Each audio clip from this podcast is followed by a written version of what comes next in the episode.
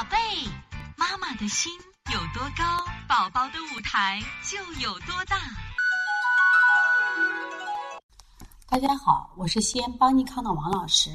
今天想给大家分享的是，那么到底怎么吃孩子不生病呢？到底怎么吃让食物发挥出它最大的营养价值？那我们给大家讲讲啊，因为我们在临床中发现啊，妈妈真的不会吃，特别是我们现在的八零后、九零后的妈妈啊，呃，真的会不会给孩子吃，而且呢，自己可能也不会这种加工食物。首先呢，要学会的学点营养知识，啊，会看营养标签儿，注意量的摄入，这是非常重要的。刚才已经讲了，吃多了。那么大家都看过，前段时间有个电视剧非常火，叫《虎妈猫爸》，是赵薇当时佟大为演的。其中有一个镜头，就是潘虹演的奶奶呀，给孙子做饭，当时就是就是排骨的问题啊，已经吃了五六块了，这妈妈不让吃，但是呢，奶奶说：“我辛苦了一下午了，我就想让孩子吃。”这个是不对的，就吃多了。我想这个吃多了我们好解决。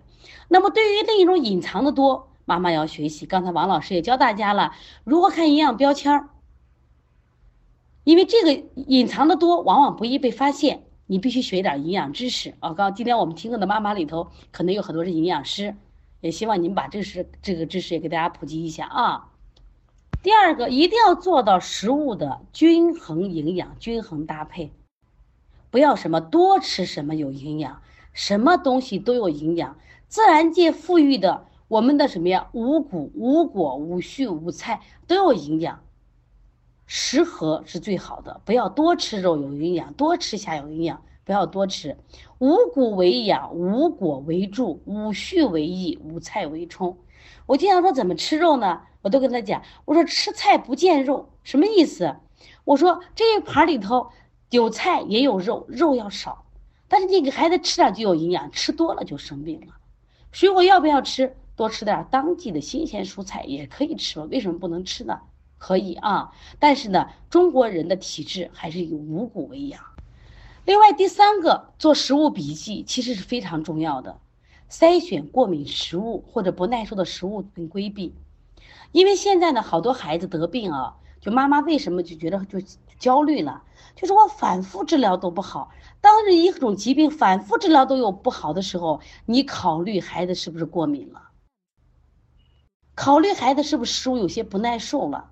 那这个时候你做食物笔记，如果你当地呢，你不能去检查，就是你没有这条件，因为就我们西安现在来说，也就这一家医院查的比较规范，当地像北京啊、天津啊、上海、广州这样一线城市可能有，那么像小县城可能没有条件查，那怎么办？我们做食物笔记啊，做规避呀。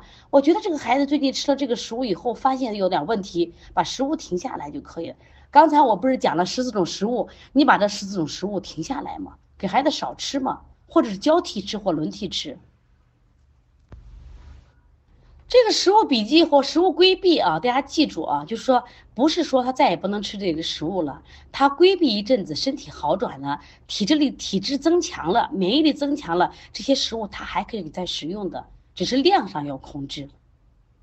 这一点是非常重要，因为现在好多疾病，像过敏性鼻炎，像鼻窦炎，特别是现在这个腺样体肥大，我发现好多孩子都是。有这个食物不耐受和过敏，一定记住啊，把这点一定要记住。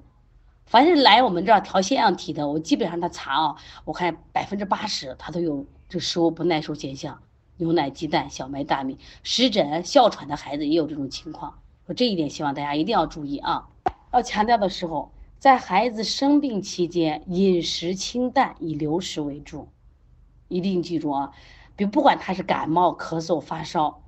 这个时候呢，你就清淡饮食，喝流食，小米粥、大米粥，啊，吃点容易消化的蔬菜，比如说瓜类的蔬菜。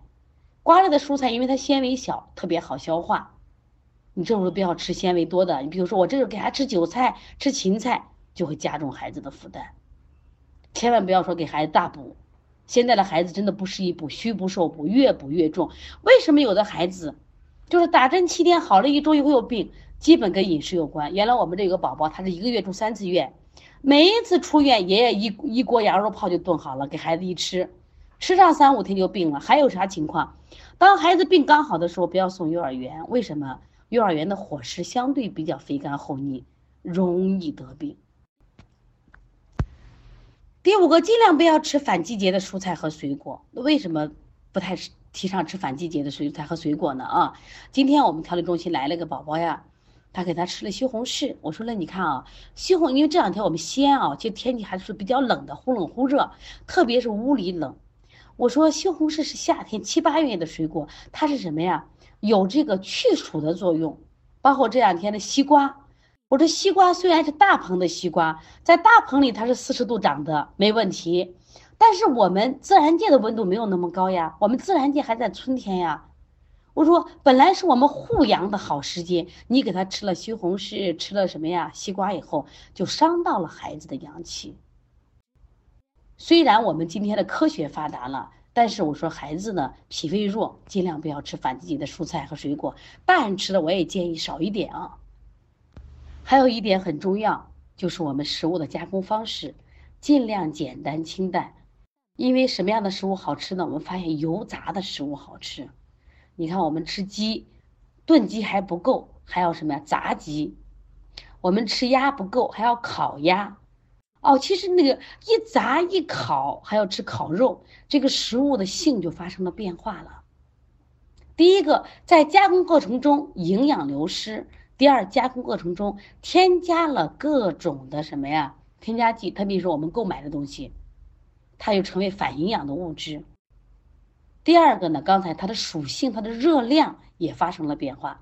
比如说一个馒头，如果我们是一个刚蒸出来的馒头，跟你油炸过以后的馒头，热量完全不一样。他平常吃一个馒头，如果油炸过的话，只能吃半个馒头。所以食物的加工方式尽量简单清淡，孩子才不生病。